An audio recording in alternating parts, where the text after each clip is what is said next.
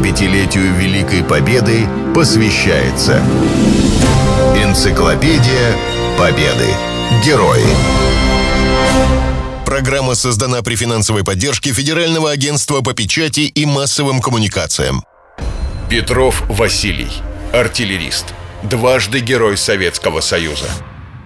Василий Степанович Петров, генерал-полковник, дважды Герой Советского Союза. Выпускник Сумского артиллерийского училища. Участник Великой Отечественной войны с первых дней. В 43 году на Букринском плацдарме был тяжело ранен и лишился обеих рук. Несмотря на это, прошел всю войну с протезами. После войны дослужился до звания генерал-полковника – занимал пост заместителя командующего ракетными войсками и артиллерией Вооруженных сил Украины. Василий Степанович написал две книги под общим названием «Прошлое с нами». В первой он описал начало войны. С просонья я не мог сообразить, что произошло. Дрожали стены, бились стекла, сыпалась штукатурка, пыль. Оконные створки одна на полу, другая повисла на петлях, Люстра раскачивалась, как маятник. Жалобно звенели хрустальные подвески. Валил едкий дым. Грохотали разрывы. Я шагнул к окну и остановился, потрясенный тем, что увидел. За воротами и дальше на всем обозреваемом пространстве клубился серо-желтый дым, сверкало пламя, рвались снаряды. На крыше КПП зияла дыра. Война. Я взглянул на часы. Две стрелки. Одна вонзилась в цифру 3, другая миновала 12. Три часа, две минуты.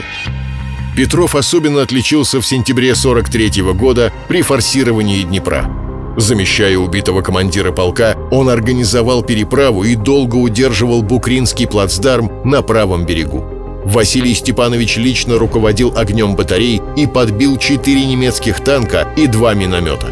Когда погиб один из расчетчиков, он вдвоем с ординарцем продолжил стрельбу и уничтожил самоходку «Фердинанд». В мемуарах Петров тонко описал психологическое состояние во время боя. Грохот выстрелов, беспрерывная беготня, крики команд. Орудия ведут огонь, а затем наступало нечто непередаваемое. Все звуки внезапно исчезали, и мир замирал в непостижимом оцепенении – был слышен только вой, пронзительный и разноголосый. Он сливался в одном тоне, обретал какую-то особенную, почти физическую сущность. Он давил на барабанные перепонки, отдавался в мозгу, во всем теле, сжимал сердце леденящими объятиями страха. В этом бою его тяжело ранило. Об этом событии Василий Степанович рассказывал в одном из послевоенных интервью. Умерших от ран было очень много. Похоронная команда, не успевая предавать тела земле, укладывала их штабелями возле руин разрушенных домов в сараях. В один из таких сараев положили и меня. Когда командиру бригады доложили, что Петров отправлен в морг, полковник Купин приказал капитану Запольскому и майору интендантской службы Галушко немедленно отбыть в Ковалин, найти мое тело и доставить его в село Старое для похорон. На поиски ушли почти сутки. В общем, среди умерших им в конце концов удалось отыскать меня. Обнаружив, что я жив, Галушко с Запольским вновь перенесли меня в Санбат и, приставив пистолет к голове хирурга, потребовали сделать все, чтобы спасти мне жизнь. На размышление дали одну минуту. И тот рискнул сделать операцию, хотя честно предупредил моих товарищей, шанс выжить у раненого минимальный. Операция, однако, прошла успешно.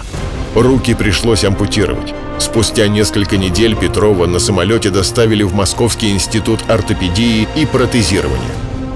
Первые месяцы прошли в депрессии. Тем не менее, он не сдавался. В госпитале научился писать при помощи протезов. А потом пришло известие о присвоении звания Героя Советского Союза. Это придало сил. Василий Степанович решил во что бы то ни стало продолжить службу.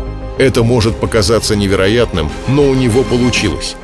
После длительного курса лечения Петров вернулся на фронт и в марте 45-го был назначен на должность командира истребительно-противотанкового артполка.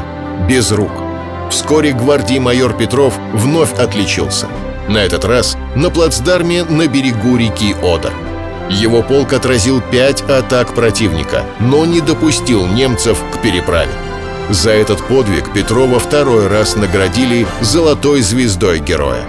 Войну офицер закончил в Берлине. 75-летию Великой Победы посвящается Энциклопедия Победы. Герои. Программа создана при финансовой поддержке Федерального агентства по печати и массовым коммуникациям.